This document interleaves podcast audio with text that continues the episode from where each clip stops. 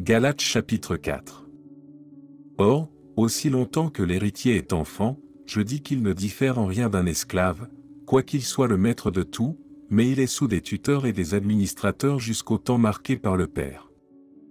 Nous aussi, de la même manière, lorsque nous étions enfants, nous étions sous l'esclavage des rudiments du monde, mais, lorsque les temps ont été accomplis, Dieu a envoyé son Fils, né d'une femme, né sous la loi, afin qu'il rachetât ceux qui étaient sous la loi, afin que nous reçussions l'adoption. Et parce que vous êtes fils, Dieu a envoyé dans nos cœurs l'esprit de son Fils, lequel crie, Abba. Père. Ainsi tu n'es plus esclave, mais fils, et si tu es fils, tu es aussi héritier par la grâce de Dieu. Autrefois, ne connaissant pas Dieu, vous serviez des dieux qui ne le sont pas de leur nature, mais à présent que vous avez connu Dieu, ou plutôt que vous avez été connu de Dieu, comment retournez-vous à ces faibles et pauvres rudiments, auxquels de nouveau vous voulez vous asservir encore? Vous observez les jours, les mois, les temps et les années. Je crains d'avoir inutilement travaillé pour vous. Soyez comme moi, car moi aussi je suis comme vous. Frères, je vous en supplie. Vous ne m'avez fait aucun tort. Vous savez que ce fut à cause d'une infirmité de la chair que je vous ai pour la première fois annoncé l'Évangile.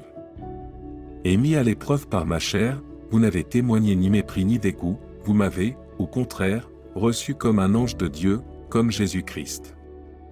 Où donc est l'expression de votre bonheur? Car je vous atteste que, si cela eût été possible, vous vous seriez arraché les yeux pour me les donner.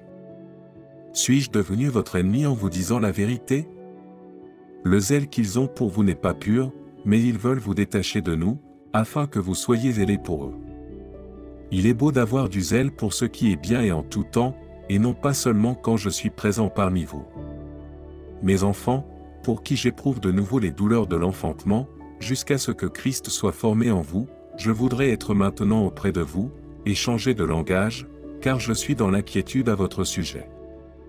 Dites-moi, vous qui voulez être sous la loi, n'entendez-vous point la loi?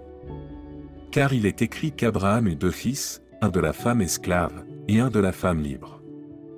Mais celui de l'esclave naquit selon la chair, et celui de la femme libre naquit en vertu de la promesse. Ces choses sont allégoriques, car ces femmes sont deux alliances.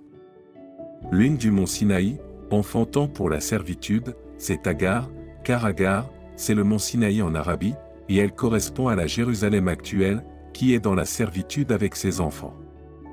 Mais la Jérusalem d'en haut est libre, c'est notre mère, car il est écrit, Réjouis-toi, stérile, toi qui n'enfantes point. Éclate et pousse des cris, toi qui n'as pas éprouvé les douleurs de l'enfantement. Car les enfants de la délaissée seront plus nombreux que les enfants de celle qui était mariée. Pour vous, frères, comme Isaac, vous êtes enfants de la promesse, et de même qu'alors celui qui était né selon la chair persécutait celui qui était né selon l'esprit, ainsi en est-il encore maintenant. Mais que dit l'Écriture?